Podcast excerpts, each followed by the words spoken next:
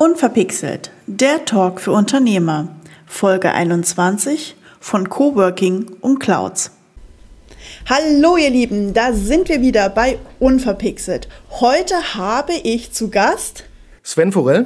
Ich bin 33, äh, komme aus Dülmen, keine Kinder, kein Hund, keine Katze. Ja, jetzt kommst du. okay, gut. Also das war schon mal die knappe persönliche Vorstellung. Und ähm, jeder andere Hörer kennt es. Wir springen direkt in die drei verrückten Fragen, auch für dich. Windows oder Linux? Windows. Remote oder vor Ort? Kommt drauf an. Beides, beides, ne? Beides. Mhm. Mickey Mouse oder Donald Duck? Donald. Oh, Donald. Ja, auf jeden Fall. Mickey ist immer der Langweiler. Donald ist so eher der Impulsive, der dann definitiv interessanter ist. Ja, cool. Und dein persönliches Motto? Ähm, ein persönliches Motto habe ich so richtig eigentlich nicht. Also wenn, dann wäre es tatsächlich immer, ähm, wer immer tut, was er schon kann, bleibt immer das, was er schon ist. Das, das ist, ist so ein schönes Motto. Ja, ne? Ja, also. Das ist auch mein WhatsApp-Status, witzigerweise. Ja, ja. Seit ein paar Jahren jetzt schon. Ja, also Leute, WhatsApp-Status ja. gleich Motto. Sollte ich vielleicht auch mal tun. okay, kommen wir zu deinem Unternehmen. Mhm. Denn ich sitze halt heute auch in Dülmen tatsächlich hier bei dir vor Ort. Und wir werden auch gleich darüber sprechen, warum ich hier sitze. äh, ja, wie heißt dein Unternehmen? Was macht dein Unternehmen? Und äh, ja, erzähl doch mal kurz. Ja, ähm, ich bin Geschäftsführer der Con IT Solutions in Dülmen. Wir sind ein, ja, ich sage immer, wir sind ein IT-Beratungshaus. Ähm, ist natürlich nur die halbe Wahrheit. Also ein Stück Systemhaus kommt da auch immer mit rein. Wir haben halt eigentlich so den Fokus auf mobilem Arbeiten, ähm, neutraler Beratung von IT-Infrastruktur, IT-Security-Thematiken. Gegründet wurden wir 2019 und sind halt jetzt seit Oktober letzten Jahres hier in Dülmen an der Bahnhofstraße, wo wir uns jetzt auch bewegen und haben hier halt auch einen Coworking Space. Hm, da sprichst du ja schon was ganz Interessantes an. Sehr gut. Ähm, ja, also das heißt, ihr kümmert euch um IT-Projekte in diversen Unternehmen, von groß bis klein vermute ich. Ähm, ein Thema, was ja sowieso gerade boomt ohne Ende, vermute ich mal bei euch. Was war denn dahin gesehen dein ungewöhnlichstes Projekt bisher? Das ungewöhnlichste Projekt hatte ich beim ehemaligen Arbeitgeber. Wir hatten mal so eine Geschichte, wo der ehemalige Admin eines Unternehmens ähm, angeblich den Serverraum vermint hat. Das ist jetzt kein Witz. Okay. Und ähm, als wir das übernommen haben, hat uns dann tatsächlich morgens um fünf die Polizei den Serverraum aufgebrochen, weil wir vorher da nicht reingekommen sind. Und was wir dann gefunden haben, waren die aberwitzigsten Geschichten. Ähm, oh mein also Gott. im Prinzip ein, so ein, so ein halbes Mini-Darknet, was dann da betrieben wurde. Äh, ne? Raubkopien ohne Ende und ja. Ach krass.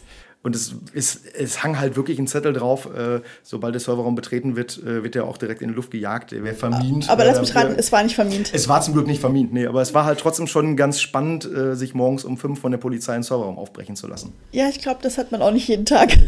Muss man auch nicht jeden Tag haben, oder? War nachträglich ganz witzig, aber im, an dem Morgen, äh, nee, brauchst du, brauchtest du dann nicht jeden Tag. Okay, ähm, du hast gesagt, du hast 2019 gegründet. Was war denn also demnach bisher deine größte Herausforderung für dein Business? Tatsächlich das erste Jahr. Ähm, weil ich auch im ersten Jahr damals bewusst, als ich mich selbstständig gemacht habe, keine Kunden irgendwo mitnehmen wollte und es halt wirklich ja, von Grund auf Neuakquirierung war. Also ich habe halt wirklich gesagt, alles klar, ich probiere es jetzt, entweder funktioniert es oder es klappt nicht. Und dementsprechend war das erste Jahr. Try and also, Arrow. Genau, war das, also du kennst das halt als Unternehmer. Es gibt Monate, die laufen super. Es gibt im ersten Jahr Monate, da denkst du dir, brr, ja gut, jetzt habe ich halt viel Zeit und viel Langeweile. Ähm, deswegen muss ich schon sagen, das erste Jahr war dann doch so die größte Herausforderung. Ja, cool. Und was macht dich heute stark? Oh, ja, ähm, guck mal am besten auf die Uhr. Da gibt's ja, wie lange ich so brauche. Ähm, warte, wir haben 9.53 Uhr, okay. die Zeit läuft. Nein, nein, alles gut. nein, da gibt es ein paar Geschichten. Ähm, also zum einen, was mich stark macht, ist halt natürlich Unterstützung, die man irgendwo kriegt. Ähm, seien es die Mitarbeiter, die jetzt schon da sind, ähm, Familie, Freunde, die da viel Unterstützung leisten. Größte Unterstützung auch in dem Bereich definitiv meine Freundin. Das ist das typische Familienthema, ne? Ja, genau. Ähm, was aber halt auch noch so dazu kommt, ist so eine mentale Geschichte. Ähm, also A, bin, also habe ich äh, tatsächlich zwei Krebserkrankungen hinter mir. Das ist so der erste Punkt. Das heißt, ich bin krass. eh schon das Stehaufmännchen. Ähm, und halt, das war dann eigentlich auch so der Grund, warum ich mich dann damals selbstständig gemacht habe. Halt so kurz am Burnout vorbeigestellt und noch eine Depression, was dann bei mir dafür gesorgt hat, dass ich mal Revue passieren lasse, was mache ich überhaupt? dann damals den Weg der Kündigung gesucht habe und dann ähm, ja, im, im Zuge von in so einer in Anführungsstrichen Rehabilitierungsphase, wo ich halt einfach nur Zeit hatte, dann halt irgendwann gesagt habe, gut, eventuell wäre eine Selbstständigkeit für mich selber tatsächlich, weil es eine intrinsische Motivation wieder bietet, spannender, wie jetzt wieder irgendwo ins Angestelltenverhältnis gehen. Und das in Kombination würde ich, das, würde ich schon sagen, formt dich irgendwann als Menschen und sorgt dann halt auch wiederum dafür, dass du dann irgendwann der bist, der du dann bist. Ja, cool. Was, was eine Geschichte. Ja. ähm, ja, also Leute, wenn ihr also mehr zu dieser Lebensgeschichte hören und erfahren wollt, äh, dann schreibt doch Sven einfach an. Ich denke, er ist gerne da auch bereit. Äh, gerne fragen. Also ähm, ich bin halt auch immer so der Meinung, gerade was so Krankheitsthematiken angeht, wir machen da viel zu oft ein Tabuthema draus. Absolut. Ähm, es ist immer was, wo man, was man eigentlich nicht verstecken muss, glaube ich auch nicht verstecken sollte, weil es formt einen ja auch in gewisser Weise und von daher ja, ich bin auch der Meinung, wir haben äh, viele Themen in unserer Gesellschaft, die wir viel, viel offener ansprechen ja. und drüber reden sollten. Du hast es ja gerade schon äh, indirekt angedeutet, nämlich das Thema, über das wir beide heute reden mhm. wollen, ähm, ist das Thema, ich sag's mal ganz platt heraus, Homeoffice, mobiles Arbeiten, Remote. Deswegen war ja. die Frage nach dem Remote und vor Ort äh, auch gestellt. Also das heißt, dieses Ganze, was gerade im Raum schwirrt, was ist Homeoffice überhaupt? Wie mhm. definiert man es? Mein aktueller Stand der Dinge ist, das, was die Leute da draußen erleben, hat nichts mit dem klassischen Homeoffice-Arbeiten zu tun, als das, was es tatsächlich eigentlich sein sollte. Ähm, wie siehst du das aktuell, gerade jetzt im aktuellen Zeitgeschehen, beziehungsweise vielleicht hast du auch eine Tendenz, wohin es gehen könnte? Ich finde die Diskussion, die wir gerade führen, auf der einen Seite sehr schwierig, auf der anderen Seite aber natürlich auch aus IT-technischer Sicht sehr spannend. Ähm, schwierig ist zum Beispiel, dass du aktuell von der Politik überwiegend diesen, diesen Move hast, wir müssen alle ins Homeoffice, was halt natürlich auch einen ganzen großen Katalog an rechtlichen Voraussetzungen und Fragen wieder ähm, aufbringt. Also ich kenne das bei, bei uns ja genauso. Ähm, wir sagen ganz klar, unsere Mitarbeiter müssen nicht ins, ins Homeoffice. Äh, die können auch arbeiten, von wo sie wollen. Also von daher sind wir im klassischen mobilen Arbeiten. Ähm, ich stelle den Leuten es frei, ob die jetzt tatsächlich ins Büro kommen, was wegen Corona natürlich ein bisschen schwieriger ist aktuell, klar. Aber auch vor Corona habe ich immer gesagt, die Leute sind vollkommen frei. Die können zur Not aus dem Homeoffice heraus, die können von hier arbeiten, die können sich ins Café setzen, die können auch den ganzen Tag in den Park. Und, und am Strand? Theoretisch auch am Strand. Sehr klar. gut, das ist immer das Wichtigste. Weil das ist ja das Problem. Also, dass die Diskussion, die wir aktuell führen, dass man sagt, aufgrund von Corona, wir müssen alle ins Homeoffice, bringt natürlich auch die rechtliche Hürde mit, dass ich sagen muss, ja gut, ich sorge dafür als Arbeitgeber, dass ich den Arbeitsplatz ins Homeoffice versetze, in die Wohnung des Mitarbeiters zu Hause. Das bedeutet aber, ich bin natürlich auch dafür verantwortlich, was passiert denn da? Das hat dann wieder eine arbeitssicherheitsrechtliche Frage. Nicht nur Arbeitssicherheit, da hängt ja auch Datenschutz und ja. was weiß ich nicht noch, was für Gesetze hinten dran, die ja gerade die große Problematik sind, weil die Gesetze, ähm, soweit ich weiß, sind über zehn Jahre alt. Hm, die richtig. Grundbasis, die dahinter steckt, wenn wir uns einfach mal überlegen, was in den letzten Jahren alleine in der IT, äh, in deinem Bereich hm. passiert ist an, an Mobile Devices, wohin wir uns entwickelt haben. Ja. Ja gut, das geht ja bei das ist ja, da sind wir ja nochmal eine Stufe weiter. Aber es geht ja auch schon bei so trivialen Geschichten los, wie wenn der Mitarbeiter da jetzt selbstständig eine Steckdosenleiste verlegt und ich nehme die nicht ab und der fällt darüber und bricht sich ein Bein. Dann habe ich als Arbeitgeber schon mal ein Problem, weil ich muss seinen Arbeitsplatz im Homeoffice eigentlich abnehmen und dafür sorgen, dass da nun mal nichts rumliegt, wo er sich halt salopp gesagt auf die Schnauze legen kann. Mhm. Also das rechtliche Thema Homeoffice versus mobile Arbeitsplatz. Genau, eigentlich müssen wir eher über mobiles Arbeiten reden, weil das Problem ist ja fast keine Arbeit. Also ich kenne tatsächlich viele Arbeitgeber, die sagen, wir machen kein Homeoffice. Das hast du dann halt wirklich gerade in größeren Firmen, weil Homeoffice hat die und die Problematiken. Wo halt zum Beispiel dann auch der Betriebsrat sagt, nein, machen wir nicht, weil dann müsst ihr die und die rechtlichen Schritte wieder erfüllen. Und von daher sollte die Diskussion eigentlich sein, mobiles Arbeiten, ja, nein. Und dann halt, wie kann ich mobiles Arbeiten sinnvoll gestalten? Weil es muss ja immer auch was sein, woran der Mitarbeiter Bock hat. Mhm. Ja, es gibt bestimmt auch Mitarbeiter, die sagen, ich kann das nicht. Ne? Hängt ja auch oft mhm. mit den, mit den ähm, Gegebenheiten, gerade jetzt noch mehr als sonst zusammen. Also wenn wir überlegen, dass wir, wie gesagt, deswegen bin ich auch der Meinung, dass wir kein echtes Homeoffice, mobiles mhm. Arbeiten aktuell haben. Diese Dis äh, Thematik, dass die Kinder halt, ich sag mal, gerade 24-7 fast zu Hause sind. Aktuell gehen sie wieder in die Schule oder jetzt Ferien, frage wie lange noch.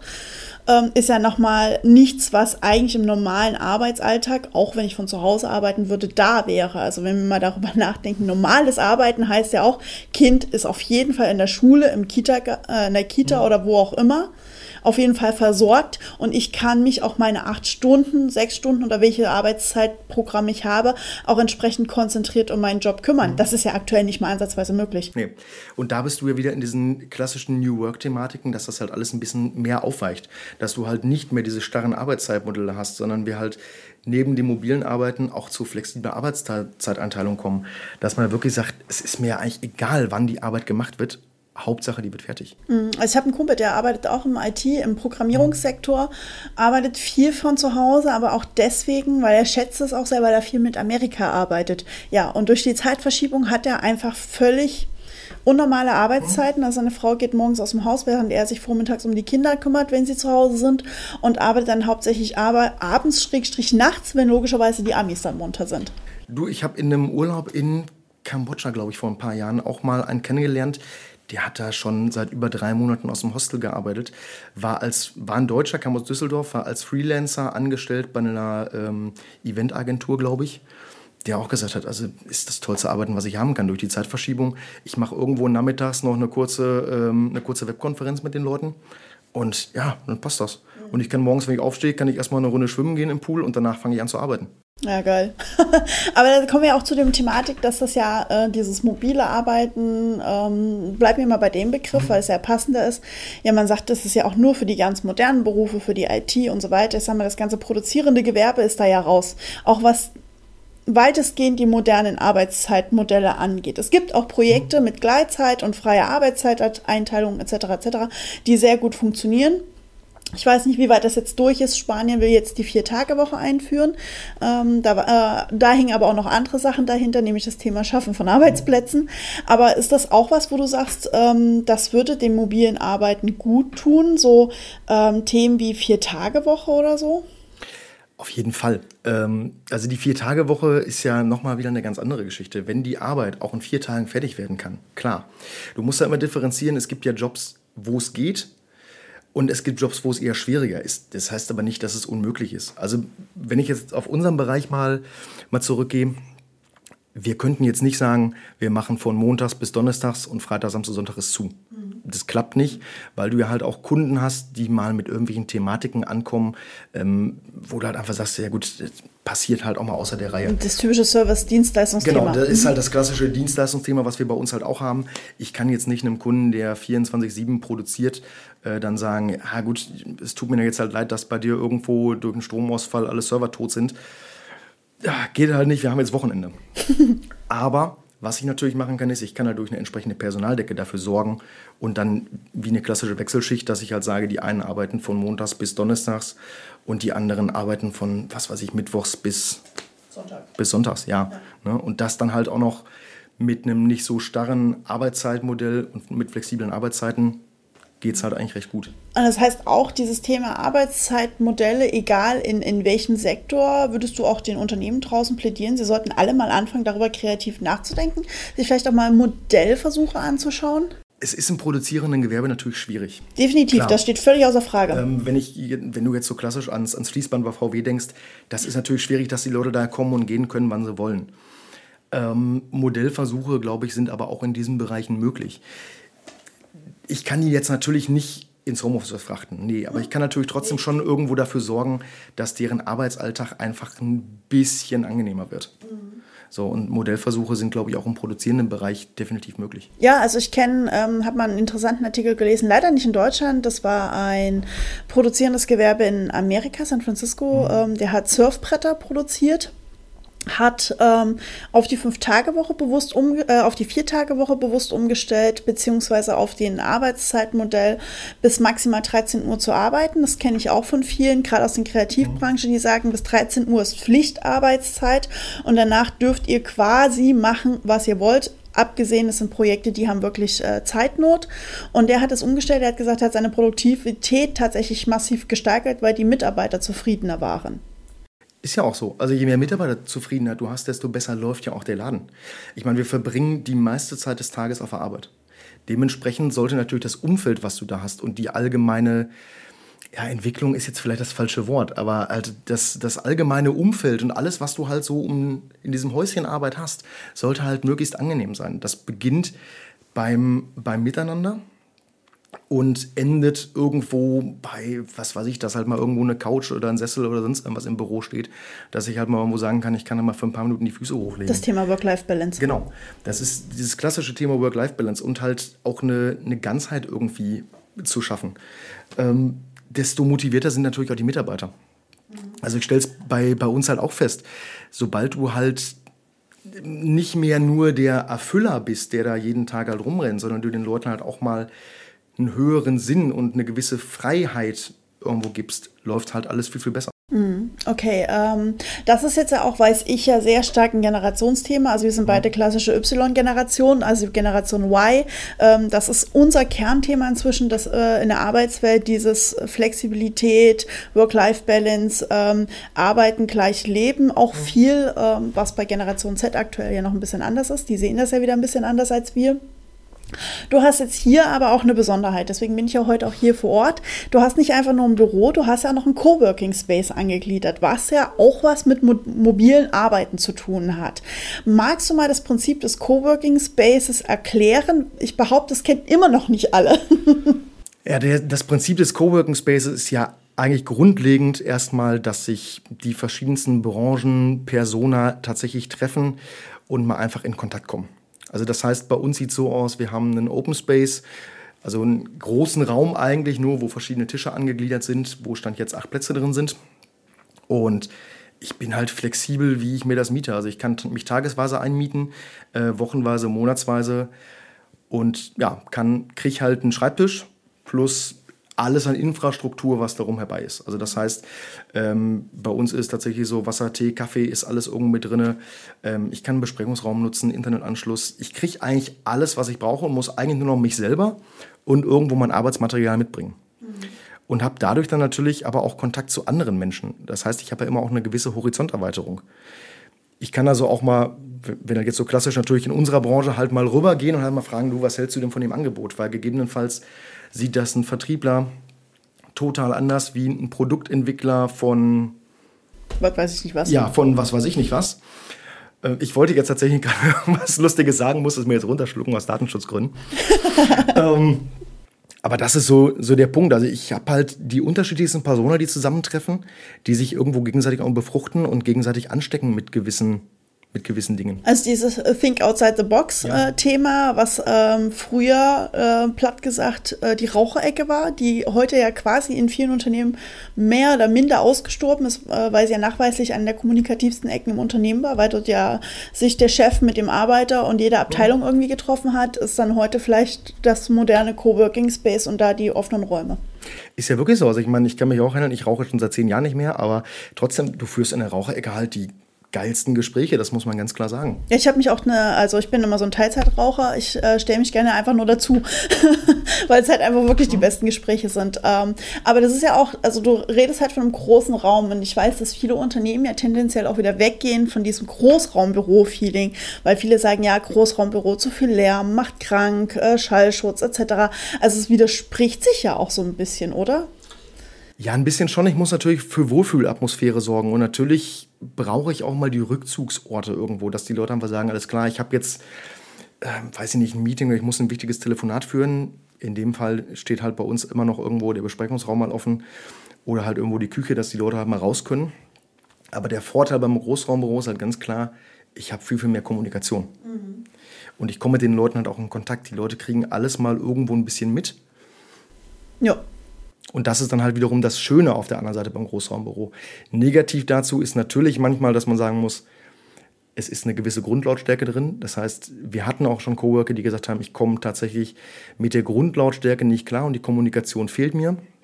Wir hatten aber tatsächlich jetzt vor kurzem einen Programmierer, der eigentlich in Island gearbeitet hat, äh, der jetzt drei Monate hier bei uns saß, der gesagt hat, ich bin das gewöhnt, wir haben es in Reykjavik nicht anders.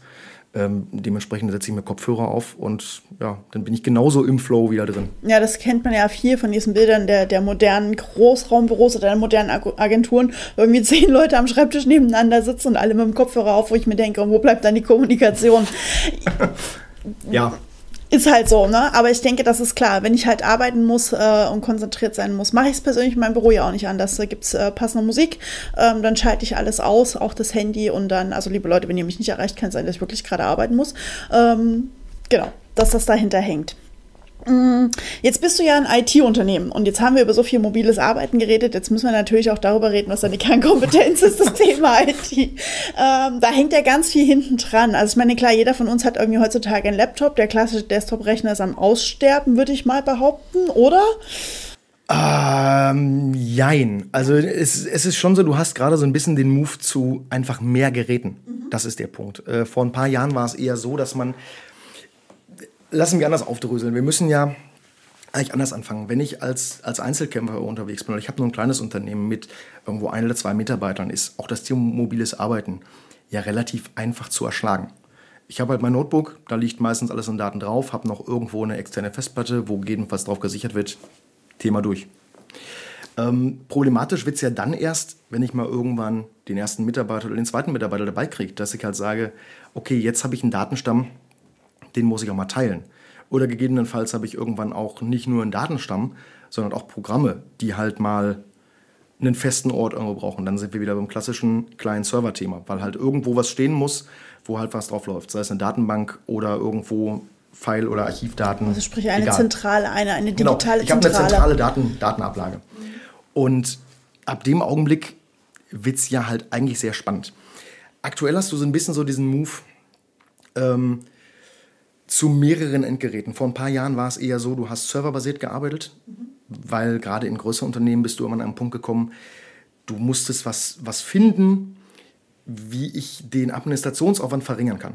Das ja, gerade meisten, mit 200, 300, 400 Mitarbeitern wird es genau, irgendwann völlig war, unübersichtlich. Ja, das war klassisch vor ein paar Jahren so das, das Thema Terminal Services. Das heißt also, ich schalte mich nur noch als Benutzer oder als Mitarbeiter auf einen Server auf und arbeite da. Hat für die administrative Sicht den Vorteil, ich muss nur an einer Stelle Updates machen und das ganze Thema ist durch. Jetzt geht aber seit Jahren ja schon, haben wir so eine Transition, dass man sagt, ähm, es kommen immer mehr Tablets ins Unternehmen. Ähm, Apple hat es da vorgemacht, dass man auf einmal über die unterschiedlichen Apps darüber zugreifen kann. Ähm, dann auf einmal kamen auch vermehrt wieder Notebooks rein. Und mittlerweile sind wir eher an so einem Punkt, wo der klassische Desktop-Rechner nicht ausgestorben ist, sondern ich habe eher im Unternehmen den klassischen Desktop-Rechner, habe dazu eventuell noch ein Notebook, habe dazu eventuell noch ein Tablet. Das heißt also, du kannst und das Handy nicht vergessen. Genau, und das Handy auch nicht zu vergessen, weil das ist ja auch genauso ein mobiles Endgerät, was ich mit einplanen muss. Das heißt also, ich habe heutzutage im Durchschnitt drei Endgeräte eigentlich pro Mitarbeiter in größeren Unternehmen, äh, teilweise halt eventuell sogar vier. Ja, krass. Der Vorteil ist, früher hatte ich keine Möglichkeit, das alles zu pflegen, heute kann ich das, auch zentral. Okay. Und deswegen haben wir so ein bisschen wieder die, die Transition zurück dass wir halt wieder von diesem klassischen serverbasierten Arbeiten wieder in mehrere Endgeräte reingehen. Kommt das so her, dass man da wieder mehr so dieses Cloud-Thema dazu kommt? Ist auch ein Thema. Ähm, also es ist zwar noch nicht so, dass man sagt, wir arbeiten in fünf Jahren in der Cloud. Das ist meines Erachtens nach vollkommen utopisch, weil es genug Bereiche gibt, wo das einfach nicht geht. Mhm. Wenn du jetzt mal an die produktiven Umgebungen denkst, ähm, ich kann ganz, ganz schlecht eine CNC-Maschine, die irgendwo ein, ein produktives Gewerbe hat, an einen Cloud-Server anbinden. Das geht, aber die Herausforderungen, die ich dafür erstmal irgendwo ja, umgehen muss oder die ich dafür lösen muss, die sind noch viel zu hoch. Also das Thema wird uns noch ähm, definitiv fünf bis zehn Jahre beschäftigen, dass wir sagen, wir haben hybride Umgebungen. Das ist die Frage, braucht man solche Maschinen auch überhaupt in der Cloud? Also ich meine, das Einzige, was sich aus der Cloud laden, sind ja theoretisch dann die Fräsmuster. Ja klar, aber trotzdem musst du die ja auch irgendwie rüberkriegen. Also rein ja. technisch hast du ja halt immer das Problem, der Architektur des Ganzen. Ich kann da jetzt nicht, nicht einfach nur die Maschine eins zu eins in die Cloud anbinden, sondern da stehen ja auch noch. Ähm, ich versuche das immer einfach auszudrücken, sodass man es tatsächlich auch versteht. ähm, du hast ja noch gewisse Netzwerke, gewisse Firewalls irgendwo dazwischen stehen. Und es ist unglaublich schwierig. Du hast teilweise bei CNC-Maschinen Systeme, die sind noch auf DOS-Basis. Ja, die sind Oder auf Windows 95-Basis, weil das Grundinvest halt so hoch ist, dass ich die Maschine nicht austausche. Und nee, ich meine, die, halten ja, die halten genau, ja auch teilweise ja auch. auch 20, 25, 30 Jahre. Ähm, da haben wir ja gerade ein Riesenproblem, dass sich ja manche Stellen unglaublich schnell überholen. Ähm, kleiner Fun Fact, äh, wir haben äh, bei meinem verstorbenen Großvater ähm, neulich ausgeräumt. Äh, wir haben ein ZIP-Laufwerk mhm. gefunden. Falls irgendjemand da draußen weiß, was ein ZIP-Laufwerk ist, herzlichen Glückwunsch, dann ich bist du auf jeden eins. Fall schon alt. genau, also es war halt sehr witzig, ähm, oder meiner Praktikantin fiel zufällig beim Ausräumen äh, einer Schachtel eine Diskette in die, in die Hand. Die ist 17. Die fragte oh. mich, was ist das? Dann gib ihr mal eine 5,5 Zoll Diskette. Ja, also sie fragte ernsthaft, was ist das? Und dann habe ich gesagt, ja, das ist eine Diskette. Wo fange ich jetzt an zu erklären, wo höre ich auf? Und ähm, also die, die, die, die Entwicklung ist momentan exponentiell, das ist auch äh, wissenschaftlich bewiesen. Ja. Ähm, und äh, das exponentielle Steigern ist gerade nicht am Ende, sondern es gibt noch mehr Gas. Äh, ne? Ja, wie, wie würdest du sagen, sollten Unternehmen sich dahingehend aufstellen, IT-mäßig? Das hast du halt gerade gesagt, ne? weg von dem klassischen Server-Client-Thema, äh, von dem einen System aus gesteuert hin zu mehrere Endgeräte, die ja auch irgendwie zentral gesteuert werden. Natürlich habe ich da auch ein Server-Client-Prinzip dahinter was aber anders funktioniert. Wir reden über Cloud, ähm, wir reden über riesengroße Serverfarmen, dann liest man, dass in Straßburg irgendwie eine riesen Serverfarm abgebrannt ist, wo jeder dachte, ja, meine Daten sind in der Cloud sicher und dann liest man, dass dort eine riesen 4000 Server oder was hm, da abgefackelt richtig. sind, wo man sich Die denkt, so, nicht mal eine Brandschutzthematik dabei. Ja, yeah, das, das noch, steht noch in einem ganz anderen äh, Zettel, aber wir reden halt über so viele Themen, wo ja noch gar nicht klar ist, was ist denn jetzt der richtige Weg? Den gibt es, glaube ich, auch noch gar nicht, oder? Den gibt es nicht. Also das, was wir tatsächlich als meistes umsetzen, ist einfach eine hybride Thematik. Das heißt, du hast gewisse Daten und Dienste, die kommen aus der Cloud, aber ich habe halt genauso viel noch Sachen, die sind bei mir on-premise, nennst, nennst du das in der Fachsprache, die liegen halt on-premise in meinem Serverraum. Mhm. Ähm, da sind wir wieder bei dem klassischen Produktionsthema. Ich könnte auch heute schon alles ausgliedern aber gewisse Maschinendaten gehen halt nicht. Das heißt, ich werde um den Server vor Ort nicht drum herum kommen. Den müsste ich dann wiederum in die Cloud spiegeln. Ähm, ja, ne? also das, da wirst du auch die nächsten fünf bis zehn Jahre definitiv äh, noch beibleiben. Ähm, erstmal musst du ja, dieser Begriff Cloud ist ja tatsächlich erstmal sehr abstrakt. Ja. Also es gibt nichts, es gibt kein größeres Buzzword in der IT wie den Begriff Cloud und eigentlich weiß keiner so richtig als Außenstehender, was ist es überhaupt? Ja, ist eine Wolke halt, ne? Genau, ja, genau, es ist eine Wolke aber was ist das ja? Ich habe da ja die unterschiedlichsten Sachen, die ich machen kann und auch die unterschiedlichsten Begriffe. Da gibt es halt irgendwann dann wieder die Private Cloud, es gibt die Public Cloud, es gibt die Hybrid Cloud. Dann gibt es wieder klassisch Platform as a Service, Infrastructure as a Service, Software as a Service. Und das sind alles Begriffe, wenn du die einem um die Ohren verfasst. Dann Wir können Bullshit-Bingo spielen. Genau, du kannst Bullshit-Bingo spielen. Und es weiß halt irgendwann der Normalsterbliche nicht mehr, was ist das überhaupt. Und eigentlich bedeutet Cloud ja nur, der Workload, den ich ansonsten bei mir habe, den verlagere ich irgendwo anders hin. Mhm. Aber es ist eigentlich immer noch genau dasselbe. Am Ende des Tages sind es alles physische Geräte, die irgendwo rumstehen. Ja. Also ob nur weil ich halt jetzt sage, ähm, also ich habe meine Daten auch in der Cloud, so gesehen, liegt aber einfach daran, dass ich keine Lust habe, mir einen riesen Server bei mir in den Raum zu stellen. Und ich gesagt habe, okay, ich möchte halt einen großen zentralen Server nutzen, wo ich ein bisschen mehr Flexibilität habe, wenn ich viel unterwegs bin. Mich hat diese Straßburg-Geschichte mhm. persönlich sehr geschockt, muss ich ganz ehrlich gestehen, äh, weil ich halt dachte, oh Gott, sind da meine Daten auch drin? Nein, deutscher Server, alles gut, steht nicht in Straßburg. Aber es schockt doch ganz schön im Moment, weil man ja in dem Moment zurückgeholt wird. Moment, Cloud ist keine Wolke, es hängt nicht irgendwo im Himmel rum, unsere Daten, sondern es sind trotzdem physische, riesige Rechner, die ja. da stehen. Ja, das ist halt immer die Frage, wie ist es abgesichert? Ähm, also bei, bei dem RZ-Anbieter in Straßburg, den du da jetzt erwähnt hast, war ja das Problem, das nachträglich rausgekommen ist, ja. es gab keine gespiegelten Rechenzentren, beziehungsweise es gab schon Backup-Rechenzentren, aber die waren halt im selben Standort. Genau, ja, ja, das, Dann das, ist da der Backup-Sinn halt gleich null. Ähm, du hast es bei anderen großen Anbietern, wie zum Beispiel bei Microsoft, halt so, dass die Rechenzentren in Deutschland wirklich georedundant aufgebaut sind. Das heißt, fällt eins aus, geht ein anderes an, beziehungsweise das andere übernimmt halt die Funktion des anderen. Mhm. Und das ist es, wie es auch eigentlich aufgebaut sein sollte. Ähm, wo du gerade Microsoft erwähnst, ich glaube, die Folge wird halt einfach länger, weil es sehr ein spannendes Thema ist. Ich wahrscheinlich auch selber zu tief drin hänge. Ähm, wie siehst du das, ähm, das Thema der Großen? Also nehmen wir Microsoft, nehmen wir AWS von äh, Amazon, die ja da extrem stark auf diesem Feld sind. Klar, wir haben auch große Anbieter, Hetzner und Co. in Deutschland, aber trotzdem machen gerade Amazon und Microsoft sich sehr, sehr, sehr breit auf diesen Markt und bieten da auch gerade sehr gute Infrastrukturen. Also ich glaube, fast jedes dritte oder jedes zweite Startup liegt auf irgendeinem AWS-Server. Ja. Ähm, wie siehst du diese Macht? Auch in Bezug vielleicht auf dieses mobile Arbeiten. Würdest du das einem Kunden empfehlen oder sagen, such dir lieber deinen eigenen kleinen Anbieter? Ah, es ist halt schwierig. Also bei Microsoft-Thematiken, erstmal musst du ja aufdröseln, jetzt reden wir über die Plattform. Das ist es ja eigentlich, was Microsoft mit Azure hat oder was halt auch klassisch AWS, also Amazon Web Services sind.